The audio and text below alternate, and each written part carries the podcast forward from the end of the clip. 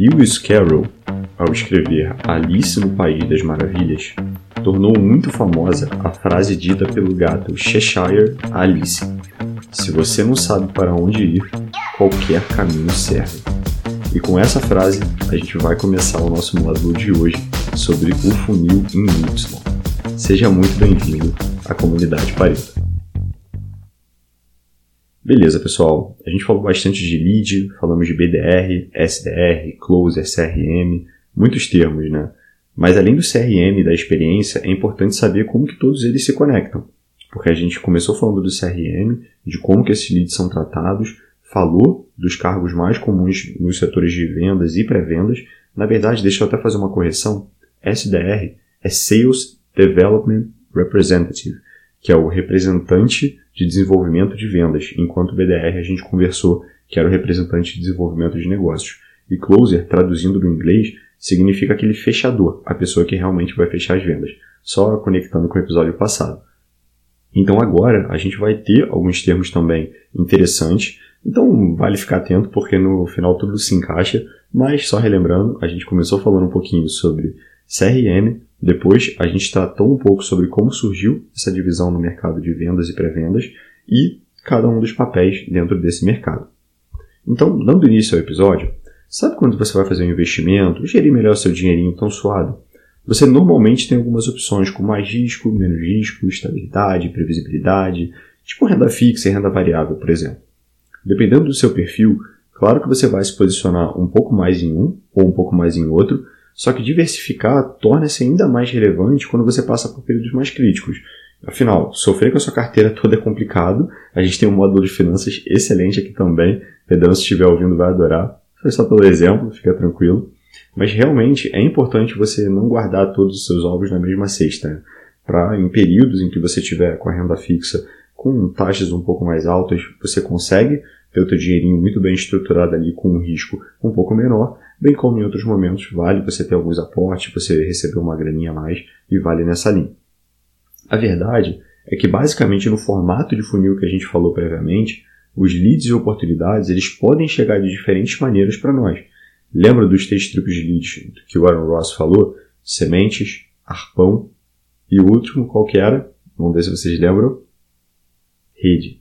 Então é importante fazer uma divisão também no que vamos investir para nos preparar para o mercado em geral. Vocês entenderam a questão da diversificação? O time de marketing, então, ele pode atuar de forma mais incisiva na mídia paga, mídia offline, conteúdos mais orgânicos, influencers, tem várias opções para eles atuarem.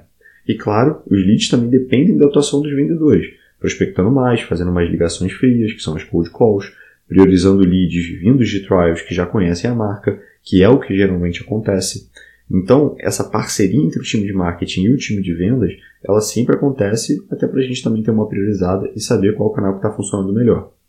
A gente gosta de falar então de dois termos, outbound e inbound, para explicar isso tudo. A gente vai explicar cada um, só que são diferentes entradas em cada ponta desse chamado funil Y, que vão levar para o mesmo lugar, mas sabendo exatamente aonde a gente investiu e como ele chega. Então, por que, que o nome é funil em Y? Porque o Y ele tem dois lados que vão acabar afunilando em um só local. Então, os leads que chegam do outbound vão estar de um lado e os leads que chegam do inbound vão estar de outro. Mas o que, que significa isso? Vamos às definições. Então, nesse método chamado inbound, os leads eles são atraídos a conhecer a tua empresa e as tuas soluções por um conteúdo de valor. Nesse caso, é o lead que acaba me encontrando e encontra a empresa e decide desenvolver um relacionamento comigo e com a minha empresa, na medida que a oferta de conteúdos ela continua sendo atrativa. Então, ele é passado para a equipe de vendas que vai realizar a abordagem. Por exemplo, imagine que você quer saber o que é RPA e pesquisa no Google por conteúdos referentes ao tema. Você acaba se deparando com o blog ali da Pareto, começa a entender um pouquinho melhor, vai se aprofundando em conteúdos de RPAs específicos e sente que algumas delas podem ser aplicadas na rotina da tua empresa. Depois, vocês acabam seguindo a gente no Instagram, no LinkedIn, vão interagindo ali com o nosso conteúdo e resolvem então fazer um contato com o nosso time comercial para saber um pouquinho mais sobre customizações e aplicação. Você viu uma delas lá numa publicação que fazia todo sentido e você quer saber um pouquinho melhor. Pois é, quando você executa isso, você torna-se um lead inbound. Um ponto que eu gosto de trazer também é que você fica à frente do Google, na verdade. Então, o que acaba acontecendo? você ganha tanta confiança e credibilidade é, em relação àquela marca que você está tratando, você dá tanta credibilidade para ela, que você às vezes até pesquisa antes nos sites daquela marca, nos conteúdos dela, antes mesmo de ir no próprio Google, tá? De tanto que eles têm a tua credibilidade. Isso parece bastante algo que a gente já falou aqui há pouco, né? Exatamente as sementes que a gente plantou e que são os primeiros tipos de lead que o Aaron Ross trouxe. Então, assim, nesse exemplo, a gente não correu ativamente atrás de você como lead, supondo que é esse exemplo que a gente está tratando. A gente criou mecanismos para que você chegasse até nós. E, naturalmente, é um processo mais longo, né? Como a gente já mencionou. É, porque essa aquisição de leads ela naturalmente depende de vários pontos de contato que vão fazer a gente ganhar essa credibilidade contigo.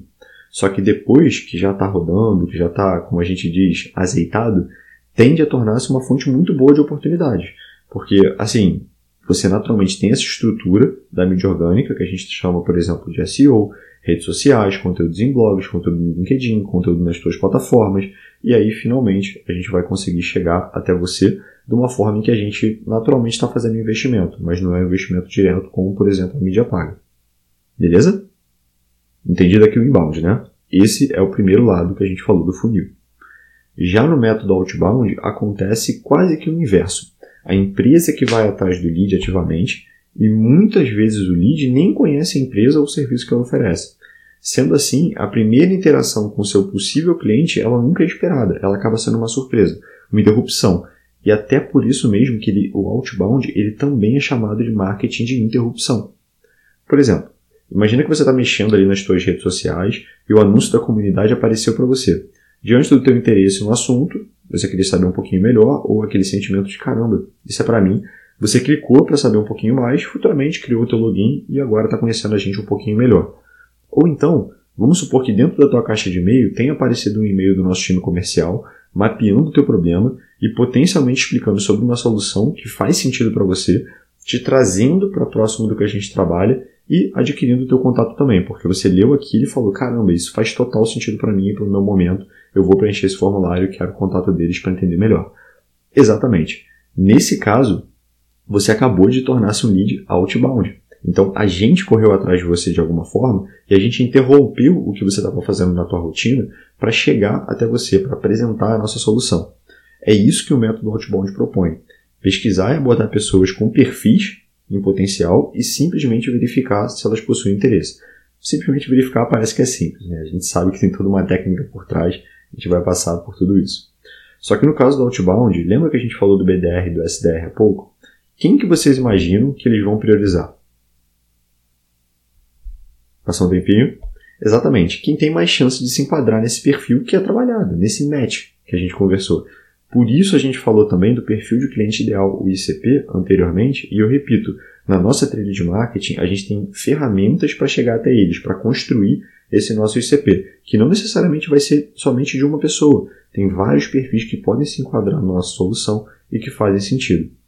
Então, nesse método se encontra todo aquele marketing tradicional como a propaganda, TV, revistas, outdoors, bem como também algumas estratégias de marketing atuais, que são aqueles e-mails aleatórios que chegam porque você tem um certo perfil, são aqueles anúncios que acabam te interrompendo quando você está mexendo na rede social, e normalmente esse método é empregado pela compra de mídia ou pela prospecção. Contato direto com alguém que talvez você ainda não conheça, mas já identificou o teu perfil. Essas práticas de outbound, elas geram resultados mais imediatos, só que elas acabam sendo mais caras também.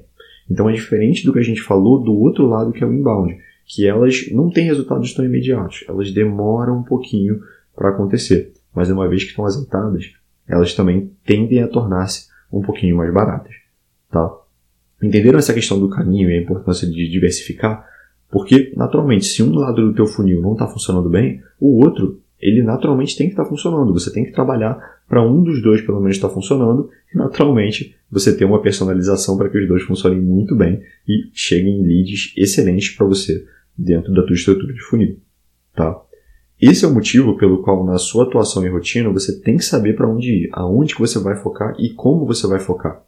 A gente vai ensinar aqui também aspectos de priorização e técnicas de como decidir cada um deles, mas se você não tem uma estratégia, qualquer uma serve, que é exatamente o que o gato Cheshire falou para Alice.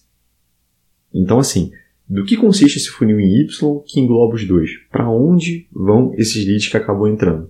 É exatamente onde eles se afunilam no CRM. Então, assim, esse cara que chegou de um lado e o cara que chegou do outro, será que eles vão ter uma maneira diferente de lidar com eles? Será que, que aquele cara que é do outbound já foi impactado, mas ainda está um pouco desconfiado? Eu vou falar da mesma forma que o cara que já conhece a minha solução e já está um pouco maturado pelo meu conteúdo? Talvez não, né? Talvez não seja tão interessante, talvez sim.